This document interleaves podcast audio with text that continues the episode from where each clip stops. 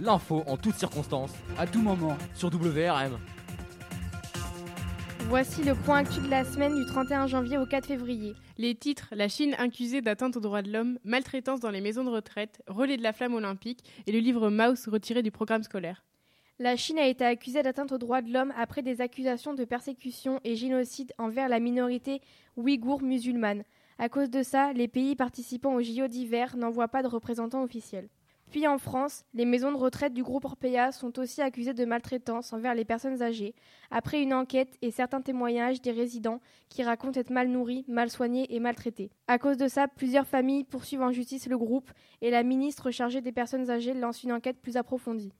Le sport. En Chine, le 3 février, le relais de la flamme olympique s'est fait. Le Premier ministre allume et passe la flamme au, premier athlète chinois à avoir eu une médaille aux Jeux olympiques d'hiver. Ensuite, plus de 1000 personnes se relaient afin d'emmener la torche au stade olympique. La culture. La bande dessinée Mouse, écrite par Art Spiegelman, un auteur américain, veut être retirée du programme scolaire aux États-Unis. Il parle des camps de concentration. Les juifs sont représentés par des souris et les nazis sont représentés par des chats. Certaines personnes disent que ce livre est trop vulgaire. C'était le point actuel de la semaine avec Emma et Lou. C'était l'info de la semaine sur WRM.